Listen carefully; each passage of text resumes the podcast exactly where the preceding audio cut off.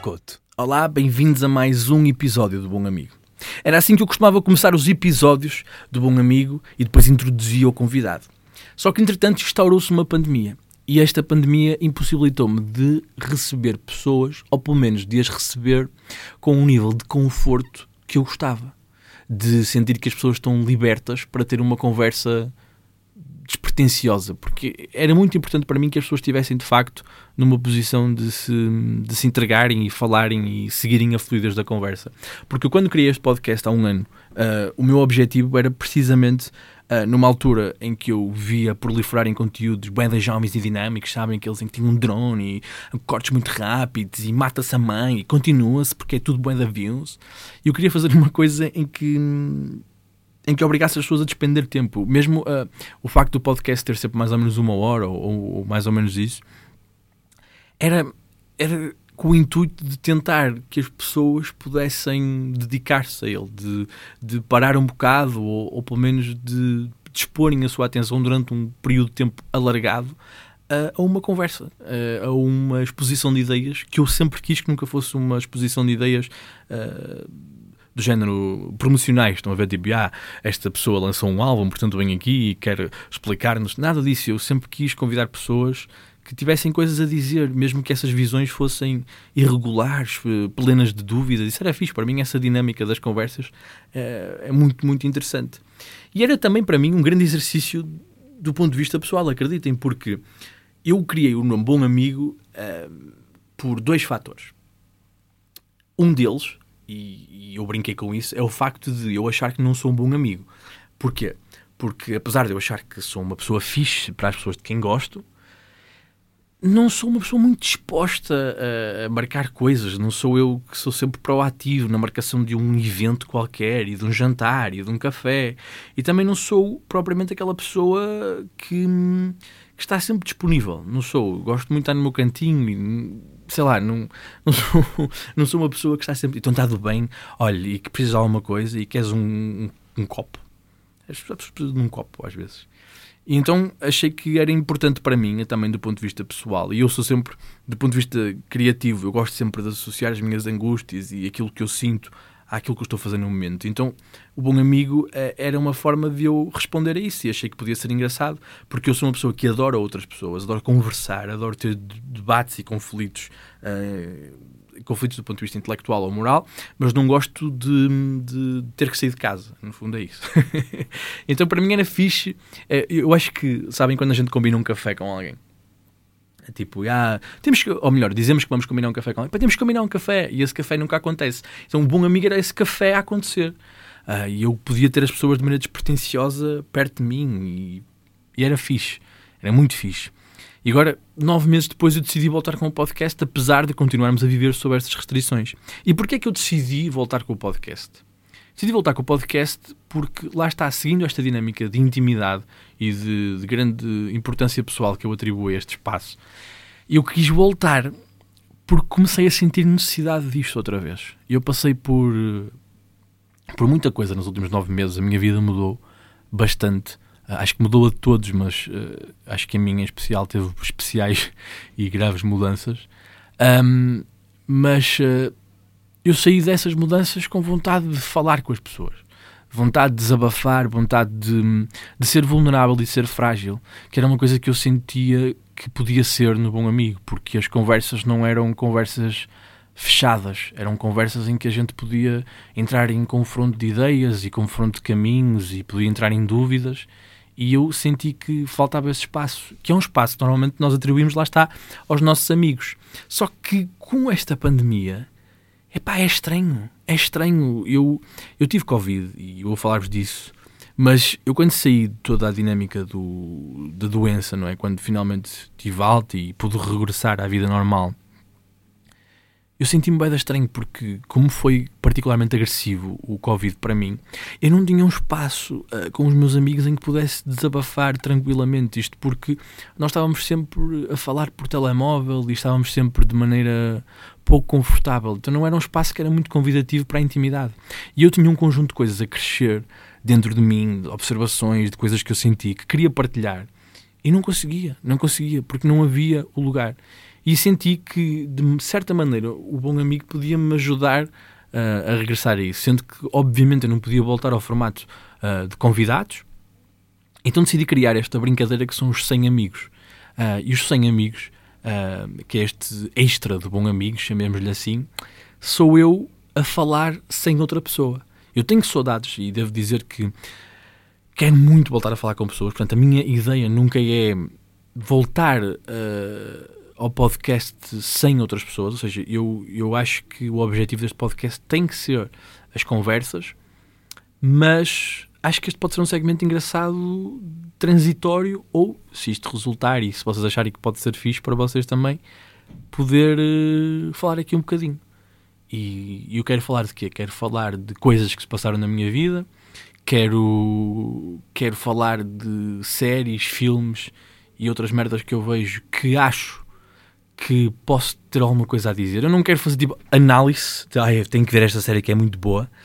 Uh, vejam que é incrível, vejam o episódio 3, porque o ator que é fabuloso. Não, mas é aquela cena que nós fazemos com os nossos amigos, é vemos uma série que ele tem um impacto em nós e tem um impacto tão grande que nós temos que falar sobre aquilo. Então, quando vamos tomar café, falamos sobre isso. Só que hoje em dia não posso ir tomar café confortavelmente com os meus amigos. Prefiro fazê-lo aqui para vocês. Estão a ver? Dedicação, dedicação máxima. E como eu acho que se formou aqui um conjunto de pessoas que eu visto Uh, eu acho que podia ser esta pessoa, podia despir-me de maneira emocional e falar com as pessoas dessa maneira. Claro que houve um conjunto de fatores, e eu não minto, que me levou a, a, fazer isto nos últimos tempos. Claro que eu já vos falei de um, falei-vos de ter tido Covid e ter sido lá com essa hum, anomalia emocional, acho que se pode chamar assim, mas também surgiu muito porque hum, as grandes influências deste podcast Uh, eu dizia há bocado que o bom amigo era, era o, o, querer ser bom amigo era um dos fatores que me fazia criar este podcast, mas o outro também era as influências deste mesmo podcast. Uh, e eu espero que este podcast, agora em versão unipessoal, possa ser uma espécie de antro de referências. Ou seja, eu vou querer falar de coisas que vi, ouvi, li, um, e quero que perceber se as pessoas também veem as mesmas coisas e, e, e se, e se faz sentido para vocês. Uh, e para mim este podcast surgiu em homenagem a três coisas. Em homenagem ao, ao, ao podcast do Mark Maron chamado WTF, que eu aconselho-vos a ouvir, uh, porque é brutal e porque tem já mil e tal episódios e de certeza que tem lá pessoas que vocês querem ouvir falar.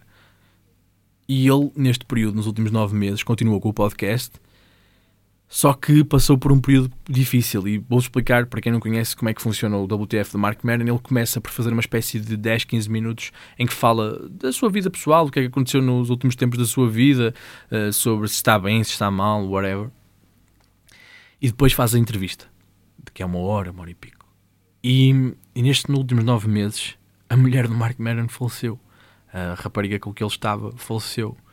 E aqueles 10, 15 minutos em que ele faz uma espécie de monólogo sobre o vazio que sente e sobre a necessidade de comunicar. Isso bateu-me particularmente, isso já foi há uns meses, mas bateu-me particularmente e, e bateu-me esta ideia de que os comediantes não são um, ou não têm de ser um, um fantoche a que se espera sempre a mesma reação e de que o sentido do humor não se perde por se ser triste, por se ser frágil, por ser vulnerável, por ser deprimido, se assim for. E isso motivou-me imenso. Ao mesmo tempo que continuei a ouvir a outra referência eh, de podcast que é o Conan Needs a Friend, que é o podcast do Conan O'Brien, onde ele recebe pessoas e tem uma conversa ampla. E esse podcast bateu-me de tal maneira, uh, porque o Conan O'Brien acho que é uma figura de talk show que todos nós conhecemos. Os talk shows são muito produzidos, são muito formatados. E eu cresci com o Conan O'Brien e adorava as cenas dele, e tipo, via cenas na, na cena da SIC Radical e era brutal, adorava, gostava muito. Mas quando eu comecei a ouvir a porra do podcast dele, descobri coisas sobre ele que eu não fazia a mínima ideia o facto do gajo ter problemas emocionais, de ter que tomar medicação para a sua ansiedade e depressão, eu fiquei tolo e houve ali uma dimensão de intimidade que me fez querer -se tentar, obviamente com a devida escala, replicar. Porque é incrível este mecanismo nós podemos estar a falar e de haver alguém que possa estar interessado. Sendo que a terceira referência do podcast devo dizer, é o café Bom Amigo em Balbão. Café onde, eh, onde eu uma vez mijei nos matrecos. Uh, aliás, o podcast chama-se Bom Amigo, uh, porque eu adoro o nome. Mas eu vou explicar. Eu fui lá uma vez, a esse café, e pedi um risol, um pão, um pão no risol, na altura. E ele foi, o senhor do café foi extremamente desagradável comigo. Extremamente desagradável. Foi, foi tipo, eu, eu pedi-lhe um, um risol dentro do pão e ele reagiu como se eu lhe tivesse matado a mulher. Que é, foi tipo, foi super antipático, foi super horrível e ainda por cima o risol sabia a mofo. Então eles tinham uma espécie de cave onde eu costumava ir jogar bilhar. Bilhar com o Fábio Pascoal, que foi um dos convidados uh, aqui, da, vou chamar-lhe primeira série do Bom Amigo. E então, ele tinha um. Uh, como aquilo é Balbão, Balbão Gondomar, nós somos pobres. Aquilo era uma espécie de cave muito, muito manhosa, muito escura, cheia de pó. E ele tinha uns matrecos que. Vocês não estão bem a ver. Aquilo estava tanto pó que, que to, todo o campo dos matrecos era cinzento e as, as, as cenas do. Não sei como é que é, as manivelas ou whatever, como é que se chama aquilo, não rodavam. Tipo, já naquilo não tinha óleo, mas aquilo estava com uma camada de pó tal que não rodava. Então o que é que eu fiz? Mijei em cima disso. O que, o que se calhar até foi fixe, porque ajudei a limpar aquilo. Mas pronto, é uma história minha e eu vou partilhar algumas delas. Vamos ao que interessa. Então, eu decidi trazer aqui e escrever algumas coisas que queria falar hoje, sendo que a primeira era a minha experiência com o Covid. Uh, eu passei um mau bocado com o Covid, foi muito, muito mau. Uh, eu, eu tenho asma, chamada asma adormecida. Tive muitos problemas quando era miúdo, mas entretanto ela uh, suavizou. Quando era puto, cheguei a ir muitas vezes para o hospital porque tinha falta de ar tinha muita falta de ar. E já não experienciava uma cena assim há algum tempo. E então eu comecei a sentir uh, os sintomas relacionados com o Covid numa sexta-feira. Ainda para mais, eu agora às sextas-feiras uh, estava, agora são às quintas, estava a fazer curadoria e apresentação barra espetáculo no, no Maus Hábitos do Porto. Já agora comprei bilhetes para isso, até porque em dezembro eu vou gravar o meu dia 10. E um, o que aconteceu foi, e eu comecei a sentir aqueles uh, sintomas, estava uh, com arrepios de frio, comecei a ter alguma febre, então disse, ok, não posso ir para o espetáculo e fiquei em casa resguardado, sendo que eu sabia que uma das pessoas com que eu tinha estado no trabalho tinha dado positivo ao, um, ao Covid. Então, obviamente, me tive que resguardar e ficar em isolamento, só que isto foi numa sexta-feira e no sábado, quando acordei, uh, comecei a passar esse tal mal bocado agressivo. Porquê? Porque comecei a ter febres muito grandes. Eu cheguei às febres de 40 e tal graus. Uh, que são febres, by the way, malta. Tipo, eu, é assim, eu nunca fiz cogumelos nem ácidos, mas é, sinto que é o mais próximo que já tive. Porque são febres que desligam-nos a consciência. Ou seja, eu estava muito presente e sabia o que é que estava a fazer, porque estava no meu quarto, em Gondomar, pobre. É, é, é chato de confinar, mas confinar em Gondomar ainda é pior mas tipo, eu, a minha consciência começou a desligar. Tipo, eu não sabia muito bem o que estava a fazer aos braços e às pernas, sabia lá, sabia que estava a passar mesmo muito mal. E depois, a pior parte foi que eu comecei a faltar, eh, a ter muita falta de ar. Falta de ar que eu no domingo, pá, não consegui, não conseguia, não conseguia falar, falava sempre assim, ah, me está assim, mas lá me está assim, não conseguia falar e ficava sem voz. E, uh, e não, não dava mais, então tive que ir para as urgências uh, do Hospital Santo António. E eles, ah, eles têm lá uma, uma aula de urgências Covid, que não é os cuidados intensivos, é uma espécie de antecâmara para os cuidados intensivos, e acho que foi aí que as, que as coisas começaram especialmente a bater, e, e foi mesmo duro, porque para já eu tive que ir para o hospital de ambulância, e eu já tinha ido de ambulância, lá está, quando era pequeno, e tive algumas crises de asma, mas foi a primeira vez que entrei numa ambulância e tive que ir sozinho. Isso é, é, é chato, pá. Senti-me mesmo tipo, senti que a minha dignidade estava no, no, fundo. Senti que não tinha ninguém para dar a mão, senti que ninguém estava ali a preocupar-se comigo e, e essa merda foi duro, foi especialmente complicado uh, esse percurso. Comecei a chorar, é verdade, comecei a chorar, porque ouvi uh, a sirene da ambulância e, e senti-me bem sozinho, senti-me muito, muito sozinho. Senti que estava aí por, por uma cena que não sabia bem o que era. E, e o problema era que toda a gente ouviu falar do Covid, o Covid tem estado presente nas nossas vidas e nós ouvimos eh, dizer que aquilo é mortal e que é complicado. E apesar de eu não sentir que a minha vida estava em perigo, e acho que isso é importante dizê-lo, eu não senti nunca que a minha vida estivesse em perigo. Senti que estava em sofrimento, e era um sofrimento angustiante. Eu não sabia para o que ia, e isso assustava-me. Porque eu não sabia que cenário é que ia encontrar, não sabia o que é que ia acontecer, não sabia se tinha que ir ficar internado porque estava a ter aqueles sintomas, e estava-me a assustar bastante. E normalmente quando está alguém connosco, uh, um familiar, uh, um amigo, no meu caso a minha mãe, sempre a minha mãe, ou a minha cadela, se bem que seria estranho levar a minha cadela na ambulância, mas ela não estar lá, para mim, foi despir-me emocionalmente. Foi de sentir que estava a ser agredido pela vida e não saber o que, o, o que fazer. E quando eu cheguei ao. Uh, sendo que, devo dizer, que as enfermeiras que, que, que, foram buscar a casa e me puseram na, na, ambulância e me levaram foram super, super fixe comigo, foram super, super atenciosas, mesmo do ponto de vista emocional, tentar-me confortar e preparar para aquilo que eu, que eu ia viver. E quando eu cheguei lá, digo, eu não quero que ninguém passe por isto. Porque hum, eu, quando cheguei à, às urgências do Santo António, o que eu senti foi que passei a ser prioridade porque eu mal pus os pés uh, no Santo António, uh, na aula de, de, urgências para o Covid, a média de idades deve ter descido para uns 20 anos. Porque não havia ninguém que eu dissesse à cara normal que estava abaixo dos 60 anos. Não havia ninguém naquela, naquela aula que estivesse abaixo dos 60 anos, a não ser eu, com 27, que entrei lá dentro. E mal eu entrei lá dentro, houve uma espécie de frenesim entre as pessoas que estão lá, entre os enfermeiros e os médicos, para tentar perceber porque é que um puto de 27 anos está a entrar na aula de urgências do Covid. Era como se dissessem isto não é normal. Foi estranho. E eu fui encaminhado para um gabinete para ser uh, observado por um, por um médico e fiquei durante uns minutos sozinho, novamente, e estava com muito medo, estava assustado e comecei a perceber tudo aquilo que estava a passar à minha volta. Estavam idosos, quase todos, a ser assistidos, a receber assistência respiratória, sendo que eu fiquei ao lado de uma senhora que durante todas uh, as horas que eu tive lá uh, no hospital não parou de gritar: Eu não quero morrer, eu não quero morrer. E ela gritou aquilo de uma maneira que eu nunca vou esquecer. E não consigo replicar isso, mas era uma espécie de mistura entre não tenho maneira de respirar com uma cena desesperante que eu acho que todos nós já ouvimos uma vez na vida alguém gritar e eu não sabia o que fazer e acho que não podia fazer nada, mas senti um bocadinho esse grito como uma responsabilidade. Senti que, que aquilo era a consequência das nossas ações. Porque às vezes nós, epá, isto passou nove meses e não vamos condenar ninguém, a não ser aquelas pessoas que fazem merdas estúpidas, dizendo: Olha, estamos numa pandemia, já sei, pôr a piroca de fora e ir para um jardim todos juntos. Isso é estúpido.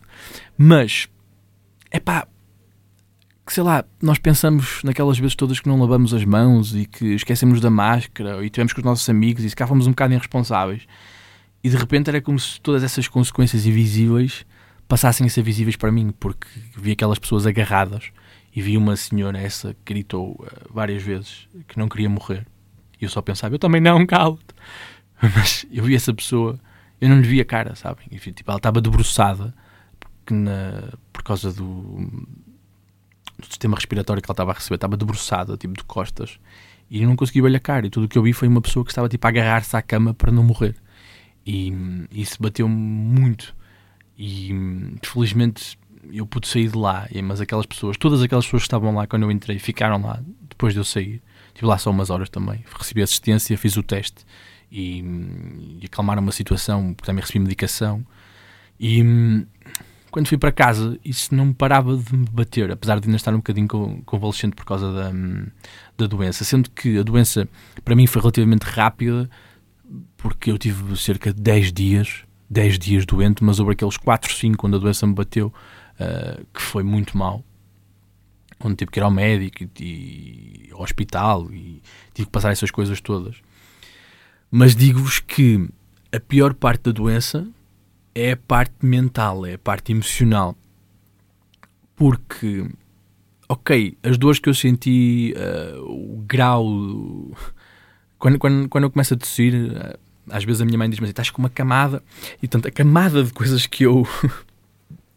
que eu senti foi. Foi provavelmente a pior coisa que eu já tive na vida em termos de doença. Tipo, aquilo era uma gripe multiplicada por 10 uh, todos os sintomas da gripe agudizados. Só que a parte mental foi mais dura, porque durante duas semanas eu não vi mais do que os olhos da minha mãe. Eu vivo com os meus pais agora, é uma das grandes mudanças da minha vida. Voltei para casa dos meus pais porque pandemia, fiquei sem espetáculos e lá se foi metade ou mais de metade do dinheiro que eu, que eu contava fazer este ano. Realidade, portanto, no, no pressure. Tenho a rádio, tenho outras maneiras de sobreviver, felizmente, e também tenho ainda bem os meus pais. Mas voltei para casa dos meus pais, tenho estado a viver com eles. E, a cena de não poder ver a minha mãe mais do que nos olhos é estranho. É estranho vocês sentirem-se um corpo inadequado na vossa própria casa. É estranho verem os vossos pais num misto de preocupação connosco, porque querem apoiar-nos e porque faz parte da lógica normal das coisas estar lá para os filhos, mas ao mesmo tempo numa lógica de preocupação própria, porque sabiam que se podiam aproximar demais e podia sobrar para eles. E eu ouvo dizer isto, é incrível, mas eu acho que os meus pais não apanharam Covid, porque eu, apesar de viver com eles, eles não apanharam Covid por causa do preço certo. E não estou a brincar, eu juro.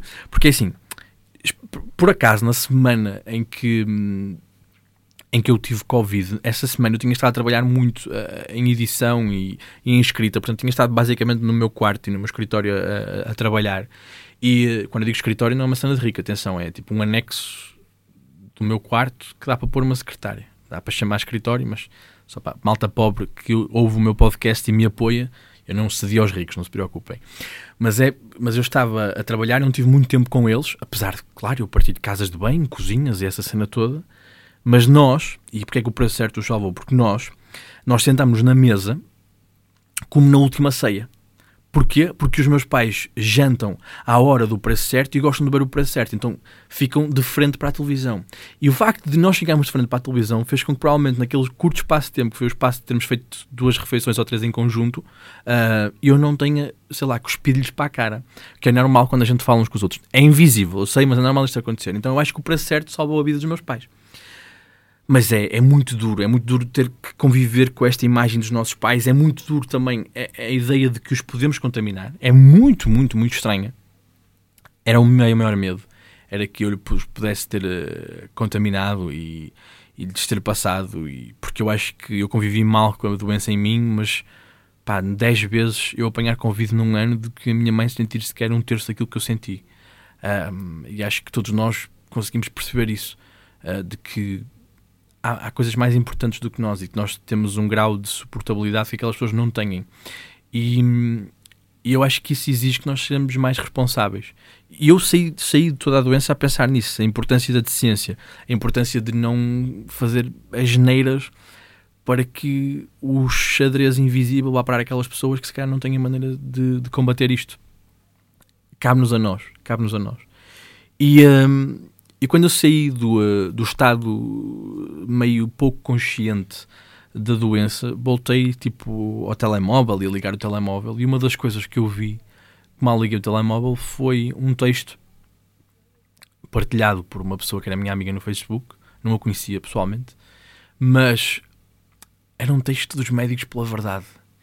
E aquela cena do Covid não é assim tão grave como as pessoas pensam e e se calhar estamos todos a ser controlados. E, e depois vi outra publicação que era alguém que o António Costa tinha, tinha anunciado umas medidas novas, alguém que comparava o António Costa com o Adolf Hitler.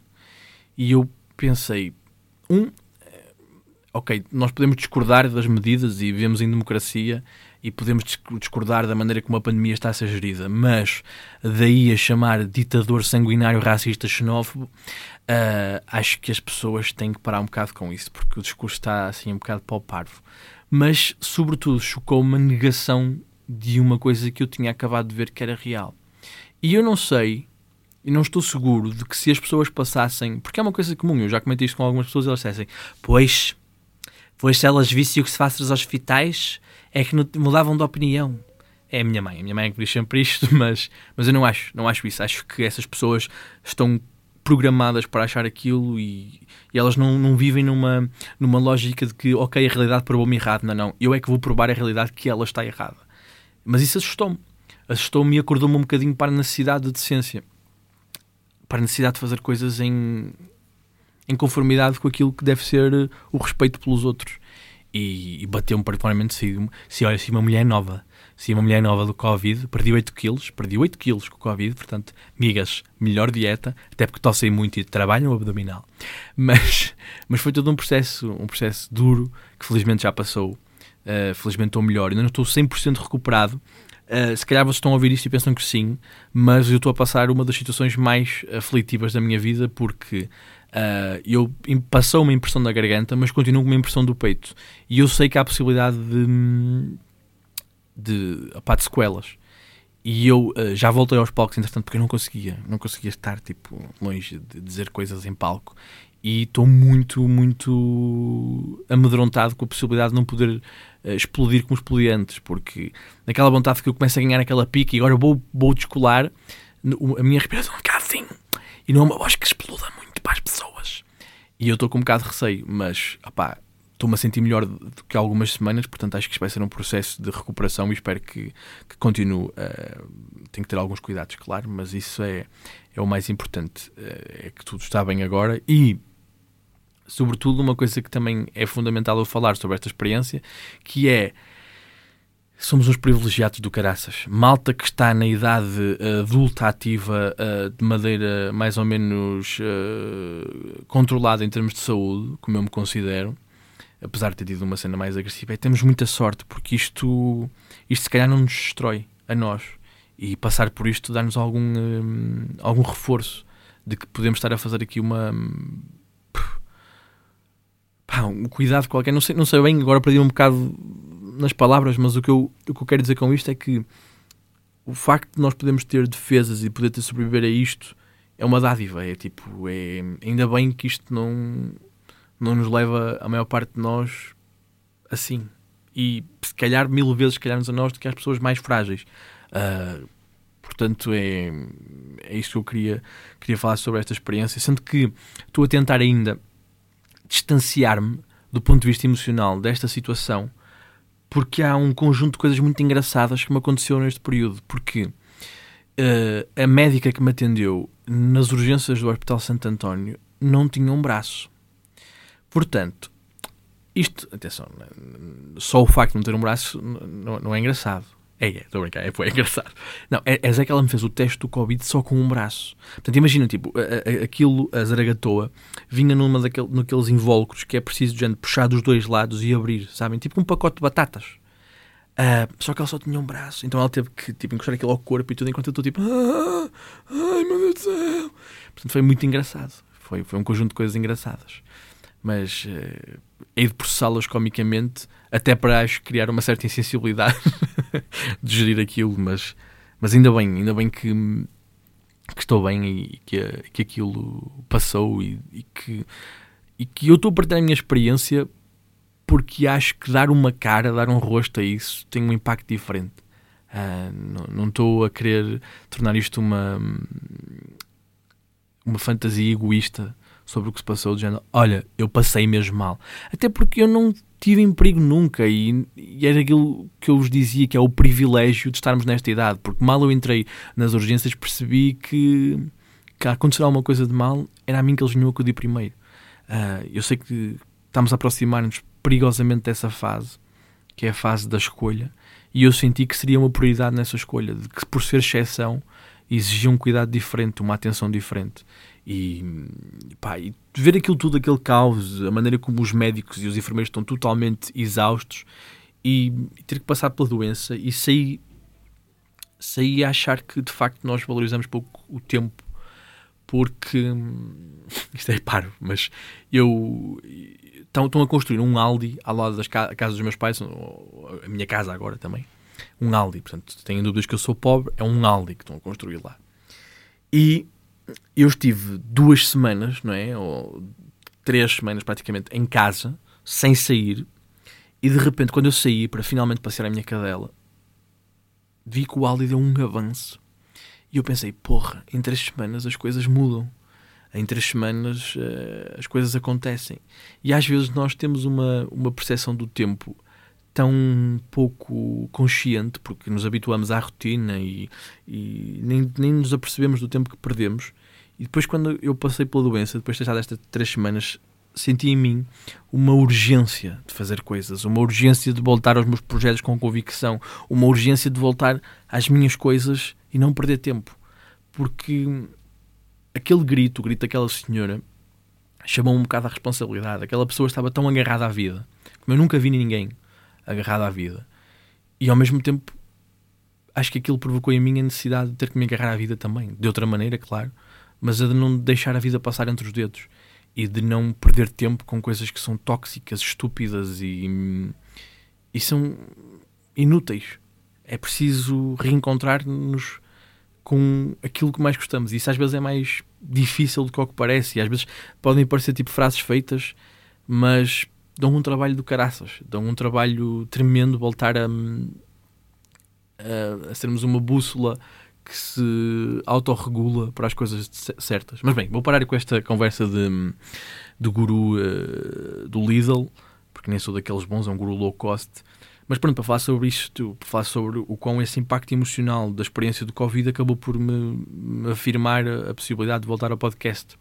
Claro que durante todo esse tempo fui, quando voltei pessoalmente à normalidade, fui vendo algumas coisas e uma das coisas que eu vi uh, que me também acabou por motivar uh, o regresso ao podcast. Este episódio vai ser um bocadinho sobre o porquê é que eu voltei neste formato ao podcast. Uma das coisas que também me impactou e acho que foi a machada final uh, nas minhas convicções foi uma entrevista do Herman José uh, à RTP, um programa chamado Primeira Pessoa. E eu sou um gigante fã uh, do Herman, uh, mais emocional do que artístico hoje em dia. Não me identifico muito com as coisas que ele faz atualmente, mas a malta, se nunca viram o tal canal ou o Herman Enciclopédia, uh, tem mesmo que ver isso. Tipo, é brutal. Eu, eu sei no início disse, eu vou ser aquele gajo que vos diz, ah, tipo, olha, não, vejam esta série que é brutal. Tipo, não estou-vos a dizer isto do ponto de vista de tens mesmo que ver, tens mesmo que ver. Não, é só tipo, aquilo tem um impacto tão grande em mim. E é um impacto também emocional, porque a minha relação com o riso, eu sou comediante e para mim a comédia é uma questão muito séria na minha vida. Por isso é que eu às vezes me chatei muito com outros comediantes e com a postura de outros comediantes, porque acho que são displicentes uh, na, na, maneira como encaram esta visão artística, porque para mim é uma visão artística. E mais do que uma visão artística, no meu ponto de vista, é uma visão existencial, porque eu considero que estou na vida de maneira cómica, ou seja, o meu pensamento é feito em piadas, é feito em como é que eu posso tirar daquela situação uma, um riso, ao mesmo tempo que é uma defesa, porque o riso tem essas possibilidades. O riso não é uh, impoluto, puro e muito bondoso. O riso pode ser várias coisas. O riso pode ser isso, e eu utilizo muito o riso para isso, para chegar aos outros, para animar os outros. Eu detesto ver as pessoas tristes. Mas ao mesmo tempo eu sei que o riso também pode magoar. O riso pode ser eh, de troça, o riso pode ser de insensibilidade também. De nós querermos fazer piadas sobre uma coisa para evitar pensar e processar essa informação emocional dura. Uh, mas eu sou feliz a ser comediante. Uh, imaginem que. Hum, eu acho que vão perceber isto, porque acho que a nossa geração, ou pelo menos a globalidade das pessoas que se encara entre os 20 e os 40 e tal, luta por, um, por arranjar um sentido para a sua vida. Eu encontrei o meu aos 16 anos.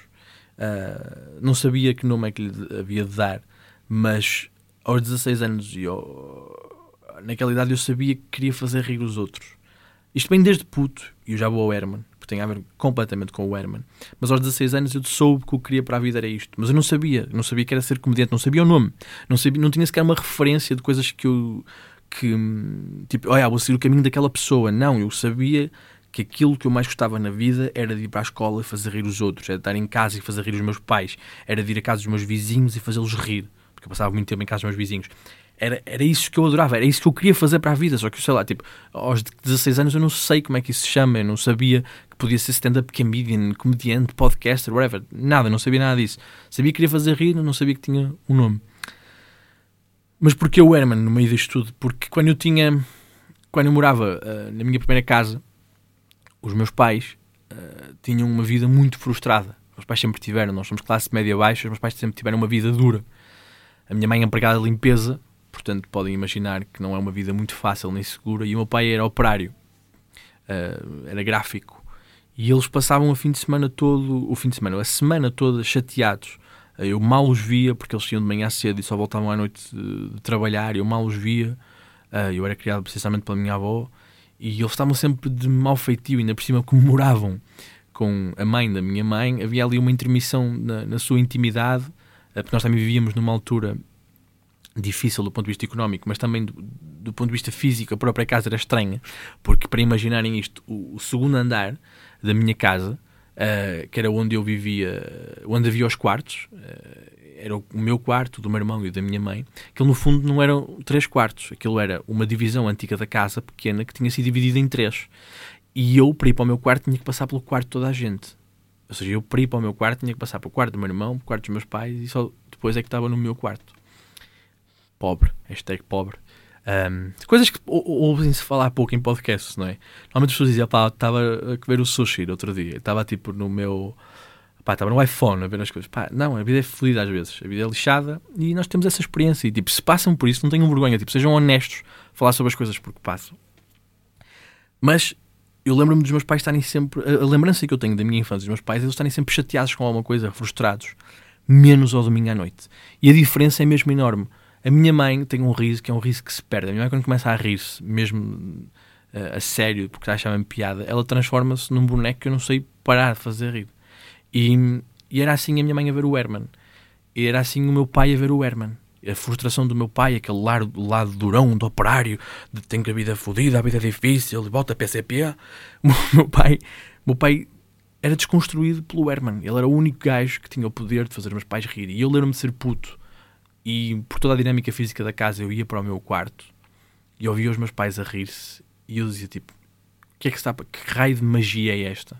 Porque é que estes gajos estão a rir desta? Estes não são os meus pais. Eu prefiro estes gajos aos meus pais habituais.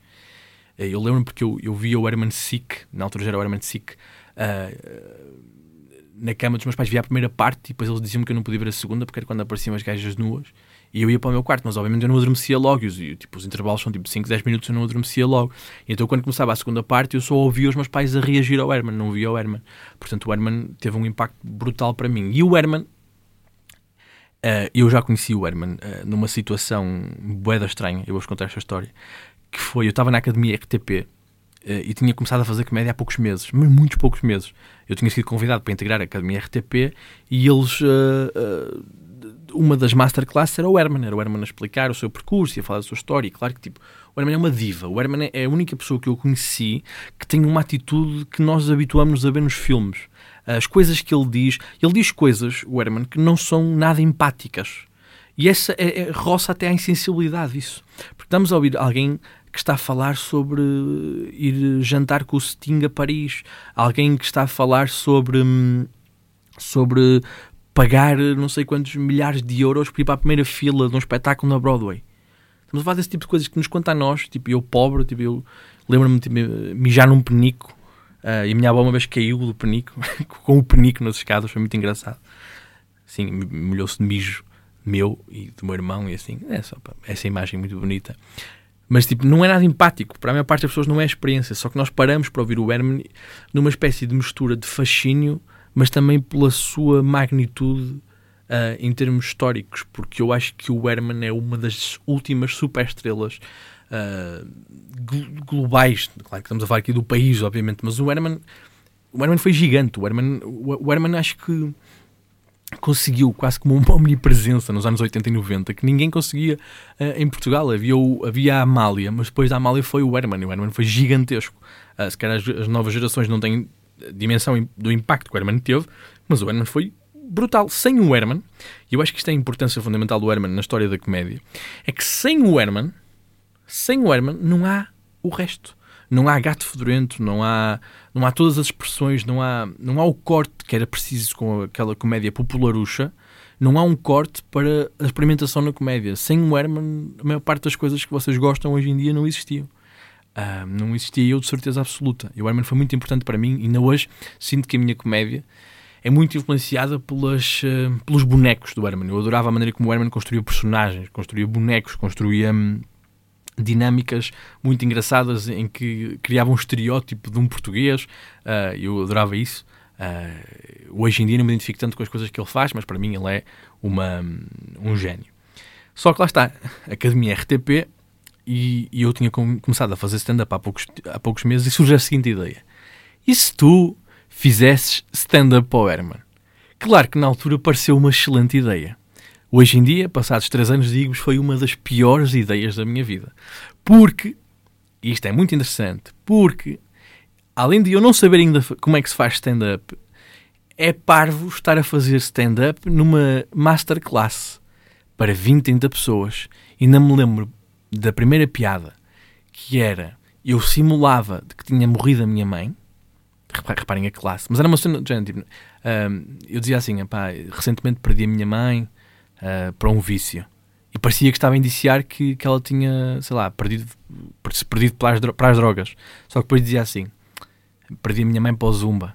Então era um beat sobre Zumba. Portanto, a ideia é genérica, é básica, e eu apresento isto sem o Herman saber que é um número de stand-up. Portanto, ele ouve-me e ao início faz uma escuta do género: Uau, vem uma história complicada. E a seguir eu digo Zumba e ele pensa: Que raio de pessoa é esta? Um, portanto, é uma história de humilhação. Espero que tenham gostado. Eu, na altura, fiquei a odiar-me para o resto da minha vida. Sei que isto traz-me algum conforto. A Maria Rueff também estava lá e ela achou piada algumas coisas que eu disse. Portanto, obrigado, Maria Rueff, por isso. Um, Fez-me sentir menos mal, mas assim, muito estúpido na altura.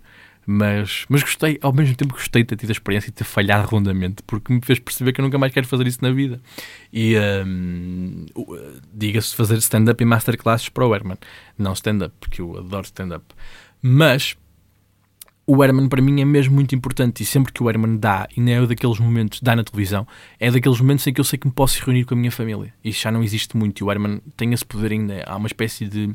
Nós nunca falamos sobre isso porque Uh, eu sou muito analítico e gosto de fazer essas coisas, mas os meus pais não, os meus pais não, não ligam muito a isso, tipo, vivem a sua vida normalmente sem grandes pensamentos profundos porque têm mais que se preocupar. E bem, diga-se. Mas há uma espécie de contrato não verbal que sabemos todos que quando o Herman está a dar, podemos parar para o ver. No fundo, é uma admiração que nós todos temos por ele, mas ao mesmo tempo eu diria que é uma forma de, de nós nos reencontrarmos como família. E isso acho que desapareceu, já não há assim muitos programas familiares e também tipo, tenho 27 anos, não há muita coisa que eu e os meus pais partilhamos do ponto de vista de, de cultura, não é? De, de, produtos culturais, mas o Herman foi um deles. E eu vi a entrevista do Herman e acho incrível. O Herman tem uma vida que é tipo. É, é, tipo, é louca. Tipo, ele tem uma quinta em azeitão. E depois eu adorei um pormenor que foi: ele tem uma quinta em azeitão. E de repente ele está tipo a beber moscatel e a comer uma torta de azeitão. Como se as pessoas tivessem em sua casa produtos regionais. Do género, olha, eu sou de Gondomar, tenho aqui nabos, para quem não sabe, nabos são típicos de Gondomar, e olha, tenho aqui um nabos e um guna. Tipo, como se aquilo não fosse uma cena pensada, não é? Eu adorei esse pormenor, achei, achei fantástico. Olha, de casa sou de Gondomar, tenho um guna em casa. Pá, não, é tipo, hum, é, foi estranho. Mas o, o Herman, a certa altura, falou da relação que tem com os novos comediantes, e ele diz que os adora, e de facto, Parece-me que o Herman é uma pessoa muito atenta ao que se vai desenvolvendo. Só que ele também disse, a certa altura, que ouvia os novos comediantes e achava que eles não tinham uma voz.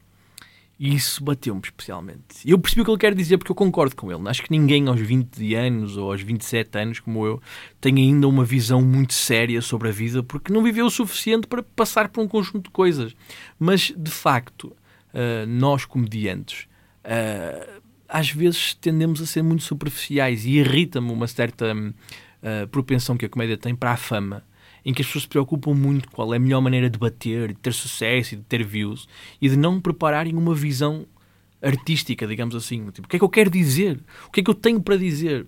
E quando ele disse isso, foi a machadada final nas minhas decisões porque eu sinto que tenho alguma coisa para dizer. Eu não sei se o que tenho para dizer é importante, é maduro, mas sinto que esta possibilidade de falar com dúvida neste podcast, falar com fragilidade, falar com vulnerabilidade, é uma exceção no panorama geral. Há pessoas que o fazem, claro, e há pessoas que eu gosto muito, mas se eu sei que tenho isto e que estou a ser honesto na minha comunicação, quero fazê-la. Portanto, eu senti o impacto. Claro que o Herman nem sabe se quem, quem é que eu sou. Um, porque eu fiz, tipo, fiz aquilo para ele e ah, ele viu-me naquela altura, tipo, eliminou aquilo da cabeça dele porque entretanto teve que ir ter, sei lá, com o, o, uh, o Sting ou o Jamie Cullum e entretanto tipo, só há espaço para o Jamie Cullum, para o Sting, não há espaço para o Ricardo Couto na cabeça do Herman, nem tem que haver. Mas o Herman é, é incrível, a sua espontaneidade, as coisas que ele diz é, é brutal. Eu fico, fico sempre pasmado a ouvir o Herman e depois há uma coisa que é preciso dizer, que é ele tem uma graça natural que é irritante, que é uma pessoa ouve o Herman e ele vai buscar referências eruditas ao mesmo tempo que diz Kona. E é tão engraçado, tão engraçado, que eu gostava de ter aquela naturalidade. Uh, ele continua a ser uma grande referência para mim.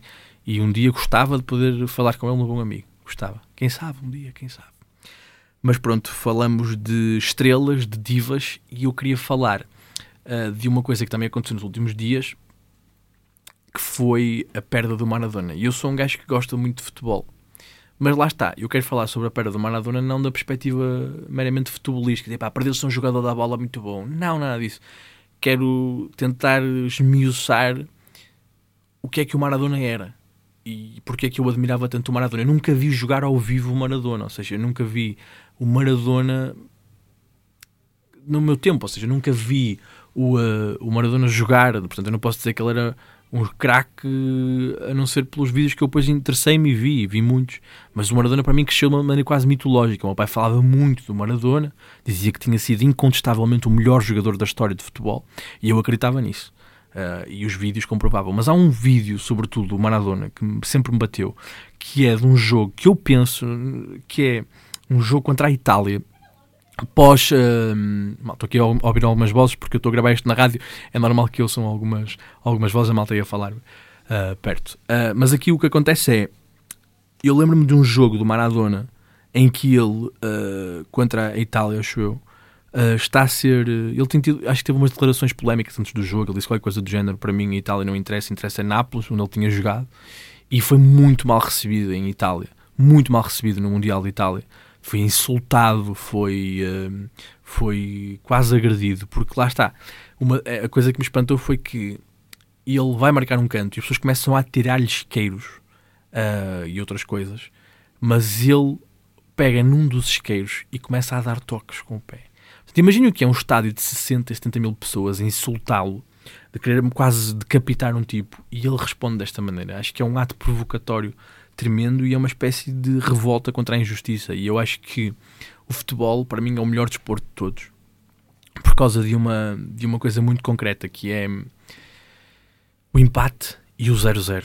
Eu sei que são as coisas que mais odiamos no futebol, mas a possibilidade de que nenhuma pessoa ganhe um jogo, de que não haja um vencedor, é muito reflexivo do que é a vida, não é? Tipo, de género, tipo, às vezes nós jogamos de carago e não ganhamos. E às vezes jogamos de caralho e perdemos. Claro que, vamos ser sinceros, quando jogamos bem, a maior parte das vezes ganhamos. E quem joga bem, quem joga melhor, os, os fortes vão vencer sempre mais vezes do que os fracos. Só quando o fraco ganha, quando o mais frágil ganha, é uma vitória diferente. E na vida é igual. Quando alguém desafia as possibilidades, quando alguém vence aquilo que é expectável para ele, é uma alegria enorme. A vitória tem um sabor diferente. E o Maradona foi isso. O Maradona foi o tipo que contra a Inglaterra, depois das guerra, da Guerra das Malvinas, em que basicamente a Inglaterra uh, chegou à beira da Argentina e disse: Olha, estas ilhas são nossas. Imaginem, era a mesma coisa que agora a Itália chegasse a Portugal e dissesse: Olha, a madeira é italiana. E nós, tipo, não é, já é. É, é, é, é madeira italiana. Ronaldo joga agora pela Itália. E, tipo, houve aqui esta hum, vontade colonialista, quase imperialista, de conquistar um território. E há uma guerra entre a Inglaterra e a Argentina, que, by the way, deve ser das guerras mais estranhas de sempre. Porque okay, uma pessoa está habituada a guerras entre vizinhos e entre, tipo, sei lá, uh, continentes e forças políticas, e de repente está tipo, a Inglaterra e a Argentina em, em guerra. É um bocado estranho, em pontas diferentes do mundo. E há uma disputa por esse território. E na, na sequência dessa guerra, que durou alguns meses, há um ressentimento eterno entre Inglaterra e Argentina. E por acaso calham as duas de jogar no Mundial de 86 uma contra a outra. E a Inglaterra, na altura, era governada por a Thatcher, uh, que era uma pessoa super séria, muito matemática, muito, uh, uh, muito fria até, chamada Dama de Ferro. E a Inglaterra está mergulhada numa, numa, numa espécie de, de altura política em que as coisas eram sobretudo governadas pela finança, pelas finanças e não pela expressão, mesmo pelo respeito às liberdades. Ah, há aqui ah, a questão dos sindicalistas e dos, das manifestações que foram históricas na altura da Thatcher. E há este confronto, esta, esta Inglaterra musculada que quer tipo dizer eu sou maior e nós somos melhores do que estes argentinos preguiçosos latinos que têm a puta da mania. E há um gajo de 1,60m que marca-lhes um gol com a mão e este gol com a mão, atenção, é imoral, é ilegal e eu espero que nunca aconteça mais na história do futebol, até porque o VAR existe. Mas nesta altura, ter marcado o gol com a mão é quase que hum, o momento perfeito de David contra Golias. É perfeito, porque de género, estes gajos foram ostensivos, hostis, foram mesmo imperialistas para com o nosso território, porque quiseram esmagar o mais fraco. E de repente o mais fraco ganha-lhes com uma trapaça. E isto é completamente irritante. Só que o que mais, eu acho que o que mais traumatiza os ingleses é que ele marca este primeiro golo com a mão, que é um golo que acho que todos já viram, não é? A seguir, o gajo finta meia equipa da Inglaterra e marca o golo do século. Finta uma equipa inteira no Mundial e marca um golo. Como quem disse, tipo, vocês podem ser muito fortes, mas eu sou melhor do que vocês. E esta hum, dinâmica, esta cena do pá, o mais pequeno ganhou, o mais pequeno agigantou-se e não teve medo de vos vencer, é uma coisa que eu vou admirar sempre no, no Maradona. É o Maradona que, que é uma das últimas estrelas daquelas que tinha convicções. Eu, eu, não concordo com quase nada que o Maradona achava fora de campo. Uh, do ponto de vista político, ele era um populista. Uh, eu acho que ele era também. Uh, teve alguns problemas pessoais e eu não sabia muito disso sobre a relação com as mulheres. E eu acho isso altamente condenável. E acho mesmo, por exemplo, os excessos da droga e tudo, e a apologia que ele a certa altura fazia, a apologia da normalização que ele fazia daquelas coisas, não, não se coaduna com aquilo que eu penso em relação a isso. Mas dentro do campo, o gajo era um gênio. E é, e é isso a única coisa que eu celebro. É a manifestação que o gajo tem pelo jogo a manifestação de paixão que ele tinha, a possibilidade de, de demonstrar e deixar claro que, caraças, o gajo tinha um talento brutal. E aquele jogo às vezes é mais do que um jogo. Às vezes nós uh, não podemos vencer na vida e podemos vencer uh, ali. E ele foi assim uma espécie de expoente máximo do jogo. Portanto, eu queria mesmo falar sobre o Maradona porque acho que é uma daquelas coisas que tem um impacto que vai para além de, do plano futebolístico. Estão a ver, gente? Ah, o gajo era um grande jogador de futebol Sim, mas mais do que isso foi um gajo que fez sonhar muita gente. E de género, o gajo foi para Nápoles. Ele jogou no Barcelona, na altura dos melhores clubes do mundo. E, um, e caga no Barcelona para ir para Nápoles. Nápoles que é um clube da zona mais pobre de Itália. Há uma histórica rivalidade em Itália entre o Norte e o Sul, sendo que o Norte é sempre a zona mais rica e o Sul é a zona dos pobres. E Nápoles é a zona mais pobre de Itália. E ele foi para um antro uh, de de más coisas, não é? Tipo, uh, Nápoles é conhecido também pela máfia e coisas do género. Isso também não lhe fez muito bem do ponto de vista pessoal, mas de repente ele foi jogar para esse, para esse clube médio e tornou-os campeões. Tipo, ele fez aquilo que é o sonho de qualquer pessoa, que é levar o seu clube, tipo, ser o mago que leva o seu clube à, à vitória. E ele fez isso. E eu achei incrível a carreira dele, acho que é profundamente inspiradora e pronto, acho que fazia, fazia todo o sentido falar sobre ele. Para acabar este episódio, que já vai longo, e agradeço a toda a malta que ouviu o episódio todo, espero que isto continue a corresponder à, à gênese de, de, ideias que levou até ao bom amigo. Hoje sim que foi um, um episódio um bocadinho mais intimista e pessoal, porque contei algumas histórias e tinha muita coisa para dizer. Se calhar também foi um bocado mais longo por causa disso, mas longo daquilo que eu imaginava, confesso. Mas a verdade é que hum, eu espero que, que possa ser do vosso agrado este tipo de formato. E, e, e queria dizer-vos duas coisas para encerrar o episódio. A primeira delas é que eu estava aqui a pensar em, em, em introduzir um mecanismo que era sigam-me no Instagram, Ricardo Couto, e no Instagram enviem-me tipo voices de coisas que eu quero para querem que eu fale, ou, ou voices de com uma opinião sobre qualquer merda que eu disse, ou uma coisa que vocês querem que seja assunto para se falar aqui.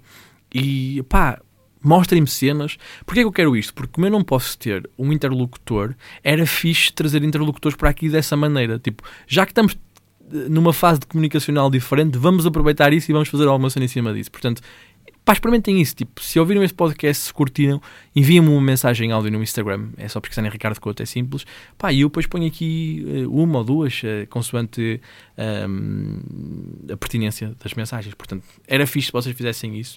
E não estou a pedir mais nada, ok? Façam isto porque uma mulher diferente, que eu sou uma mulher muito diferente. A outra coisa que eu queria dizer sobre este podcast é que eu estive a pensar numa maneira de embrulhar tudo isto de maneira engraçada e acho, isto é uma discussão brutal no meu Instagram, que foi onde eu perguntei como é que se chamava este jogo. Não sei se vocês jogavam isto na escola, mas era, vocês escreviam tipo um nome, tipo o Ricardo, dobravam o papel, passavam a outra pessoa, agora temos que ver um verbo, e acaba sempre dizendo, o Ricardo foi comi não, comeu o Eusébio atrás de um uh, poste. Eram essas estúpidas que faziam rir crianças. E eu sempre gostei disso. Então eu perguntei às pessoas qual o nome deste jogo. E ninguém sabe o nome deste jogo. Eu estive a pesquisar e cheguei à conclusão que o nome se chama cadáver, o nome do jogo é Cadáver Esquisito, mas nunca, nunca na minha vida eu ouvi alguém dizer vamos jogar ao Cadáver Esquisito. até porque é boeda estranho. É boeda estranho. É tipo, é boeda tipo, mórbido. Ah, já o cadáver esquisito, mãe. Mas pronto. O que é que eu acho? Acho que se, eu embrulhar todos os episódios numa espécie de jogo de cadáver esquisito, eles tornam-se mais engraçados. Portanto, eh, eu acho que pegando nos três assuntos que falei hoje no podcast, o título deste podcast vai ser Eu tive Covid com o Hermano José na Argentina, porque é de lá que é o Maradona. Portanto, malta, espero que tenham gostado deste regresso do bom amigo. Digam-me coisas e já sabem, na próxima semana voltamos. Quando eu digo voltamos, é eu e vocês, porque para já ainda não há convidados, mas obrigado. Sou mesmo bem fazer isto outra vez. Espero que possa ser fixe também para vocês.